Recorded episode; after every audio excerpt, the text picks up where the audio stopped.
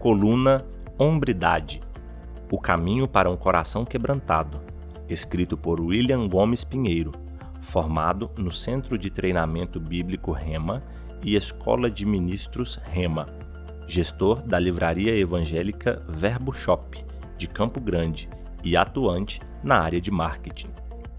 Quando as Escrituras mencionam o coração do homem, elas se referem ao seu espírito humano ou seu homem interior, o homem de fato. A palavra quebrantado, por definição, significa sem forças, debilitado, fraco.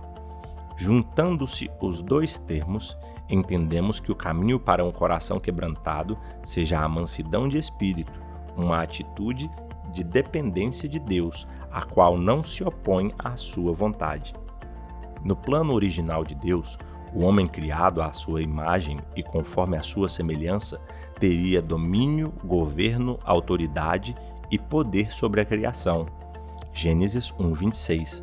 Porém, a ideia divina era que o homem governasse conectado à fonte.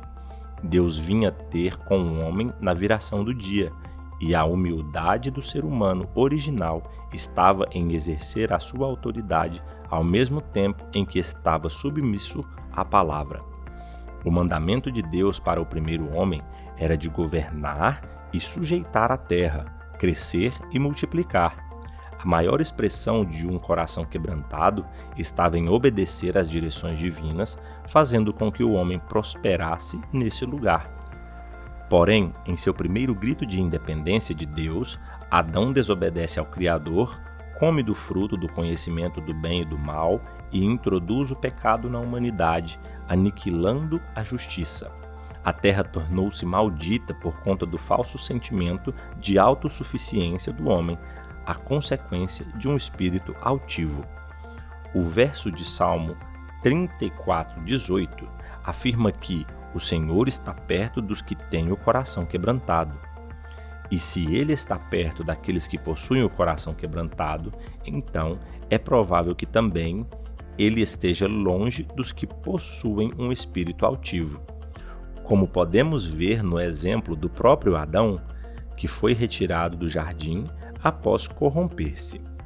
A natureza humana tem anseios por controle desde sempre.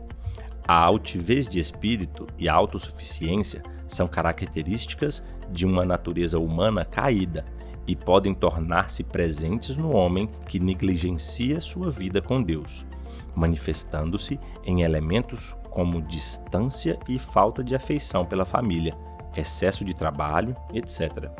Buscamos ter o ajuste fino do ambiente, das condições e das pessoas. Depositamos expectativas irreais sobre aqueles que estão à nossa volta, e desse lugar origina-se a nossa frustração. Deixamos que a ofensa tome lugar em nosso coração, uma vez que a atitude do próximo ou as circunstâncias não foram ao encontro daquilo que esperávamos. Porque a Bíblia por inúmeras vezes faz referência a um coração quebrantado, uma atitude de espírito manso e humilde, um coração de carne, porque é esse coração que agrada a Deus. O Senhor tem anseio em cuidar de nós.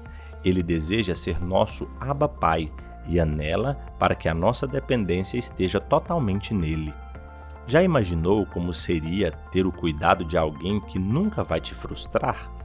Deus é capaz de ir infinitamente além daquilo que pedimos ou pensamos, segundo o seu poder que opera em nós, conforme Efésios 3:20. Nele não há frustração nem ofensa. Nele só existe amor, provisão e a suficiência. Se a dor, o medo, a ofensa e a frustração tomarão conta da sua vida, é momento de deixar o controle e depositá-lo nas mãos de Deus.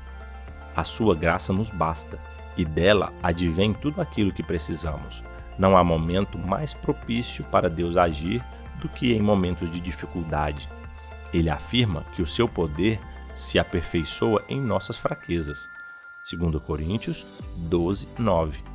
Portanto, se você está passando por provações, alegre-se, pois ele está perto de fazer algo extraordinário em sua vida.